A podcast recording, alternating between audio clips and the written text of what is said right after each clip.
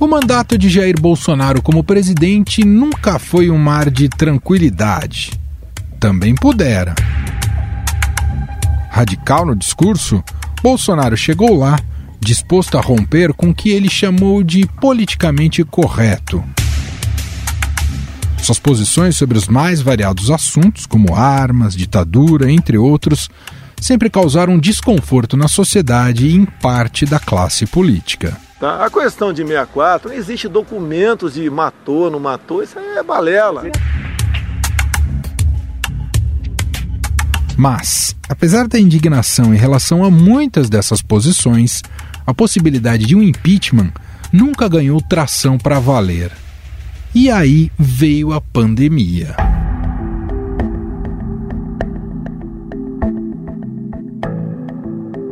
Omisso e ineficiente na gestão da crise sanitária, uma das maiores da história do país, as críticas ao governo Bolsonaro se multiplicaram. Para piorar, o presidente se mostrou um negacionista de carteirinha, contra o isolamento social e defendendo publicamente o uso de medicamentos sem eficácia, como a cloroquina. A cereja do bolo nesse banquete fúnebre foi a demora em negociar vacinas, o que atrasou a imunização no país. Tem idiota que a gente vê nas mídias sociais, na imprensa, né? Vai comprar vacina, só for na, na casa da tua mãe. É, não tem vacina no mundo. A má gestão ficou ainda mais evidente com a barafunda que virou o Ministério da Saúde. Já são quatro ministros desde o início da pandemia, pelo menos dois deles foram demitidos por não concordar com a política sanitária imposta por Jair Bolsonaro. Tu segue aí a receita do, do ministro Mandetta. Você vai para casa, quando você tiver lá, falta de ar, você vai para o hospital. Apesar de todos esses fatores, o Congresso Nacional nunca demonstrou vontade política para discutir a cassação do presidente. O ex-presidente da Câmara dos Deputados, Rodrigo Maia, que hoje defende o afastamento de Bolsonaro nas redes sociais, dizia não haver clima para se discutir o tema. E no caso do presidente Bolsonaro, eu não tenho é, os elementos né, para tomar uma decisão agora sobre esse assunto. Eu acho que impeachment é uma coisa que a gente tem que tomar muito cuidado, não pode ser instrumento para a solução de crises. Né? Você tem que ter um embasamento é, legal para essa decisão. Eu não encontro ainda nenhum embasamento legal para tomar uma decisão sobre essa. E não é, não é essa marca que eu quero deixar é, na minha carreira política. E essas questões de impeachment, elas marcam muito. O próprio Bolsonaro abandonou o figurino da independência para se blindar dessa possibilidade. Estabeleceu uma aliança com partidos do Centrão, simbolizada no apoio da eleição de Arthur Lira na Câmara e Rodrigo Pacheco no Senado. Até o momento, os dois presidentes das casas reconhecem a dificuldade do governo em dar soluções para a crise sanitária, mas são enfáticos em dizer que este não é o momento de abrir o processo de impeachment contra o presidente. Nós não podemos antecipar qualquer juízo de valor sobre um processo de impeachment por uma razão muito simples. O Senado Federal é uma instância julgadora de um processo de impeachment contra qualquer presidente da República, cuja admissibilidade é feita na Câmara dos Deputados, na sequência se vai para o Senado Federal sob a presidência do presidente do Supremo Tribunal Federal, numa sessão que é votada então a cassação ou não de um presidente da República. Seria leviando da minha parte antecipar um juízo de valor sobre um processo que sequer conheço relativamente a impeachment. A guerra contra governadores é outro importante motivo de insatisfação em relação à conduta de Bolsonaro na pandemia, o que tem incomodado não apenas a oposição, mas também aliados do presidente. Em falas com apoiadores, Bolsonaro tem deixado claro que pode tomar uma atitude mais radical. Será que a população está preparada para uma ação do governo federal dura tocante a isso? O que, que é dura? É para dar liberdade para o povo, retirar o direito de ir e vir das pessoas. Isso é prestar de sítio, prestar de defesa. E não é só eu, é o Congresso também sendo ouvido. Caso contrário, nós vamos sucumbir. Vamos ter que reagir. Coluna do Estadão apurou que lideranças em Brasília já colocam na mesa os prós e contras de empichar o presidente neste atual contexto. Em um país sem vacina e com desemprego e inflação nas alturas, e se o presidente fosse substituído? O afastamento de Jair Bolsonaro paralisaria ainda mais o Brasil ou resultaria em avanço imediato? Para analisar este cenário de ampla turbulência política, conversa agora com o editor da coluna do Estadão, Alberto Bombig. Olá, Bombig, tudo bem com você? Olá, tudo bem? Obrigado pelo convite. Bombig, bom, essa edição aqui desse podcast é em cima de uma apuração da coluna do Estadão que demonstra que Jair Bolsonaro já não desperta tanta confiança assim nos setores políticos. Vocês captaram isso já de lideranças que estão se questionando se vale a pena ir com Bolsonaro até o fim de seu mandato, Bombi? Sim, em conversas reservadas, né, em Brasília, se a gente imaginar um tempo atrás, final do primeiro ano de mandato do Bolsonaro, na virada para o segundo e depois o início da pandemia, essas conversas relativas a uma, uma eventual interrupção do mandato do presidente Jair Bolsonaro eram meio que conversas que a gente chama de conversa de bebedouro, né? Assim, jocosamente. Alguém levantava-se a possibilidade, isso não era levado muito adiante e essa conversa também não chegava ao poder propriamente dito em Brasília, né? Líderes do Congresso, né? Líderes das bancadas, os políticos mais influentes, vamos dizer assim, e também, obviamente, interlocutores do STF, Ministério Público e tudo mais.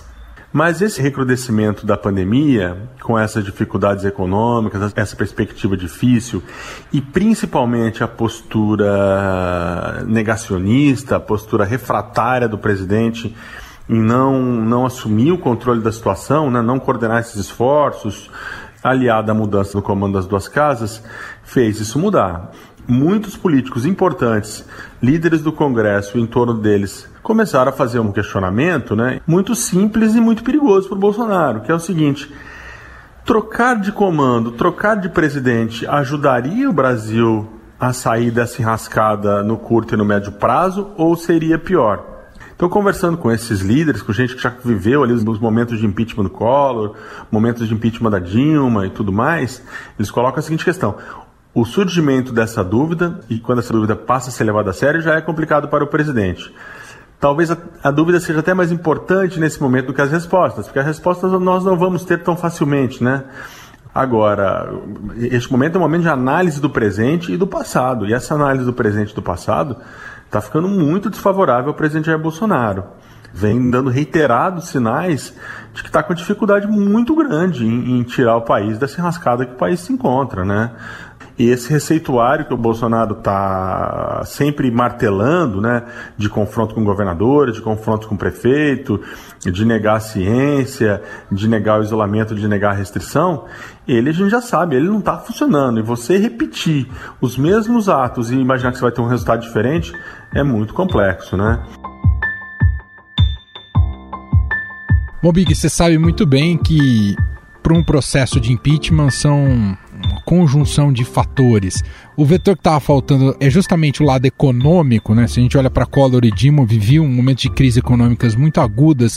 O contexto já não está fácil, mas o que vem aí também, e justamente por causa do agravamento da pandemia, um contexto econômico ainda mais difícil pode acabar sendo um dos principais vetores para que se impeça o presidente Jair Bolsonaro futuramente? a questão econômica, de fato, ela está bem complexa, né? Eu acho que esse cenário está desenhado, difícil da gente sair, de ter uma recuperação econômica vigorosa sem vacina, né? E a vacina que está enroscado, na verdade, né? É muito diferente de tudo que a gente viveu né, momento, né? Óbvio, este momento é inédito na história mundial. Então, o que precede, na verdade, eu acho, o desgaste econômico é o desgaste de não apontar uma solução para como a gente vai sair disso. Tivemos o ministro da Economia, até bem pouco tempo, todo poderoso Paulo Guedes, dizendo que a melhor política fiscal é a vacina, que tem que ter vacina e tudo mais.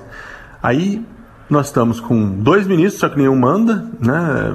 Já faz uma semana que sabemos, mais de uma semana que sabemos quem é o ministro novo, mas ele também não toma posse. O que saiu já, não manda mais nada. Os números de cronograma e calendário de vacinação vão mudando a cada semana, né? Anuncia-se muito e na prática tem muito pouco. O ritmo é muito lento. Então essa dúvida na pandemia, essa má condução da pandemia contaminou completamente o debate econômico. E a prova cabal disso é a carta de empresários, banqueiros, economistas pedindo uma ação eficaz do governo federal para mitigar esse sofrimento, tanto o sofrimento da crise sanitária, o sofrimento humanitário, mas o sofrimento econômico de todos. Esse abre e fecha, ninguém aguenta mais. Não vai haver uma recuperação econômica vigorosa, isso não sou eu que digo, isso é quem entende dessa área, se a gente não tiver os brasileiros podendo sair às ruas para trabalhar com segurança, as empresas podendo planejar seus investimentos. Então, esse cenário que você colocou, que é muito importante, né? Os estudiosos aí de impeachment colocam como talvez o, o principal para que ele aconteça. Ele, eu acho que nesse momento ficou um pouco em segundo plano. Não é uma coisa é, hierárquica, né? Essas coisas vão acontecendo ao mesmo tempo. Sim. Mas o que está colocado hoje é que, primeiramente, assim, aponte uma saída para a crise sanitária para que nós possamos ter uma saída para a crise econômica. Esse cenário de desemprego, inflação, ele é acrescentado a um cenário de instabilidade política, é nitroglicerina pura. Fica faltando manifestação popular. O brasileiro tem pedido de ir às ruas, mas nós já estamos tendo muito fortemente, né? Panelaços, protestos em redes sociais. Você percebe que o descontentamento aumentou. Então começa a se formar, né? Aquilo que no jargão chamado de tempestade perfeita. Uhum. É só para deixar claro, né? Quem está nos ouvindo, não há um movimento de impeachment hoje. O que começa a, a acontecer é, aceitar essa hipótese. Né? A classe política, a lua de mel né, com o Centrão, pós-vitória bolsonarista, e foi uma vitória política forte, sim, na eleição da presidência do Senado, da presidência da Câmara, é passado. 40 dias depois, pouco mais talvez, já não, não dá para cantar mais vitória, já ficou para trás. Você tem uma grande insatisfação do chamado centrão, né, que é muito importante, é o fiador de qualquer governo, né? Quando o centrão abandona um presidente, ele fica com, em muita dificuldade. Vimos isso com a presidente Dilma, né? Não é apenas porque o Bolsonaro está com a imagem dele, as pesquisas mais recentes indicam que vem aumentando a rejeição dele, né? E isso para político é tóxico, né? Mas também tem as promessas não cumpridas. Ganhar as eleições da mesa da Câmara e do, e do, Senado com tanta promessa, com tanta promessa de cargo, com tanta promessa de emenda, é difícil você cumprir. E quando você não cumpre, é desgaste. E também é sobrevivência política. O Arthur Lira, o presidente do Senado, né? O Pacheco, eles estão é, olhando e vendo que assim, tá difícil defender e segurar o apoio a um presidente que quando todo mundo vai lá, né, o entorno dele ali, os governistas, tentam contornar daqui, tentam contornar de lá, ele faz uma live e ataca os governadores.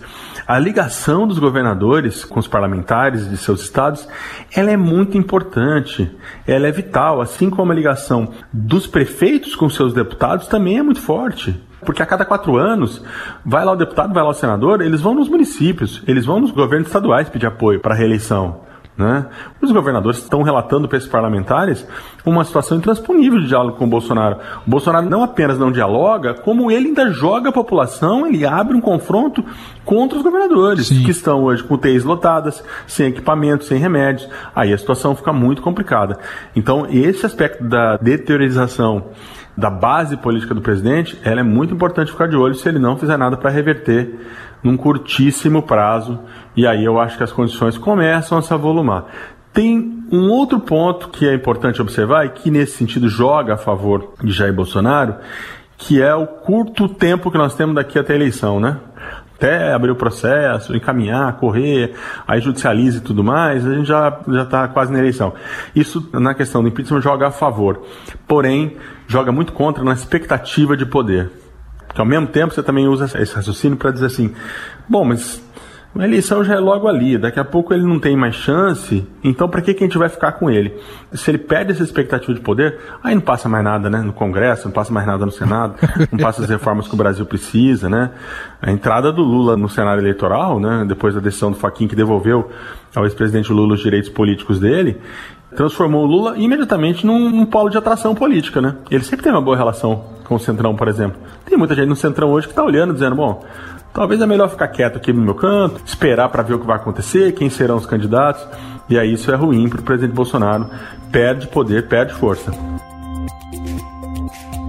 Muito bem. Tá aí a análise completa de Alberto Bombig, editor da coluna do Estadão. Seguiremos acompanhando esse contexto turbulento.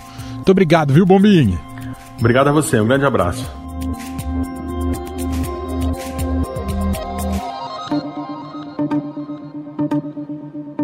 O Judiciário também tem analisado a conduta do presidente da República, principalmente em meio à crise da pandemia. Na última sexta-feira, o subprocurador-geral do Ministério Público, junto ao Tribunal de Contas da União, o Lucas Rocha Furtado, solicitou o afastamento temporário do presidente Jair Bolsonaro. O pedido busca suspender também as funções administrativas dos ministros da Saúde, Casa Civil, Fazenda e de demais integrantes do governo federal identificados como responsáveis pela situação emergencial no atendimento público de saúde da população brasileira. Afinal, existem elementos para este afastamento? Ele é constitucional ou o impeachment é o instrumento jurídico mais adequado? Sobre este assunto, converso agora com Carlos Ari Sundfeld. Ele é professor de Direito Administrativo da FGV e presidente da Sociedade Brasileira de Direito Público. Tudo bem, professor? Seja muito bem-vindo e obrigado por ter aceitado aqui o nosso convite. Eu que agradeço, um prazer falar de direito com você e os ouvintes.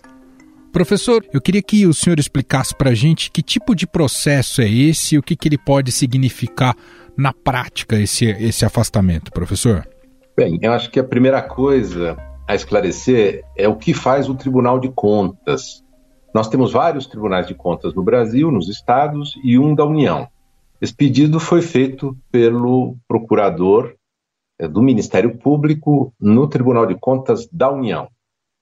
Este órgão, o Ministério Público dentro do Tribunal de Contas, ele é totalmente autônomo em relação ao Tribunal de Contas e ele existe para fazer representações e dar pareceres.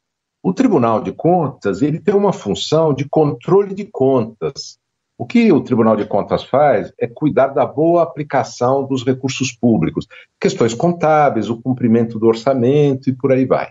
Que a competência do Tribunal de Contas nada tem a ver com a extensão das competências de um tribunal judicial. O procurador, ele sustentou que o tribunal poderia afastar o presidente da República. É uma interpretação excêntrica que não tem base em absolutamente norma nenhuma e que com certeza o Tribunal de Contas não vai adotar. Por quê? Porque o Tribunal de Contas ele não tem competência para afastar agente político. A lei do Tribunal de Contas da União ela permite que ele afaste agentes administrativos comuns em algumas situações muito específicas. O artigo 44 da lei orgânica do TCU, que foi invocado pelo procurador, ele justamente permite o afastamento cautelar de um agente administrativo comum se ele, estando no cargo, puder retardar ou dificultar a realização de auditoria ou de inspeção ou causar novos danos ao erário, ao, aos cofres públicos. Portanto, tem nada a ver com a situação que nós estamos vivendo agora, em que há críticas, aliás, muito justas, ao presidente da República, segundo as quais ele estaria descumprindo seus deveres. Mas não é tarefa do Tribunal de Contas fazer esse exame. O Tribunal de Contas ele tem que cuidar das contas públicas. Professor, por falar em instrumentos jurídicos, tendo diagnóstico, né, que o, realmente o, o presidente é omisso e de alguma maneira é responsável por mais mortes na pandemia, o Congresso Nacional possui algum instrumento de afastamento temporário administrativo ou o que a Constituição coloca é de fato o rito tradicional do impeachment? É, o Congresso tem, em relação ao chefe do Poder Executivo, um único instrumento, que é uma bomba, inclusive, né? é uma bomba atômica, já foi usado duas vezes na história recente do Brasil, depois da Constituição de 88. E este instrumento é o processo por crime de responsabilidade, que nós costumamos chamar de impeachment, processo de impeachment, seguindo a nomenclatura norte-americana, né? E esse processo envolve um afastamento temporário, cautelar, quando a Câmara dos Deputados, onde o processo se inicia, acolhe a denúncia. Isso supõe que se tenha ouvido o presidente da República, feita uma instrução probatória assim, mínima, né? E aí a Câmara decide se aceita ou não a denúncia, e se ela aceitar, o presidente está afastado do cargo e depois será julgado pelo Senado. Esse é o instrumento, e não existe outro instrumento. E é importante que não exista outro. Por mais graves que possam ser as atitudes de um presidente da República, e nós estamos assistindo realmente um presidente que usa e abusa da possibilidade de fazer coisas graves, né? Uhum. Por mais grave, é preciso proteger o funcionamento da administração pública e a eleição que levou o chefe do Poder Executivo. E proteger contra flutuações políticas ou decisões judiciais de algum juiz que seja contra o presidente pelas razões mais variadas e até de outros órgãos. Né?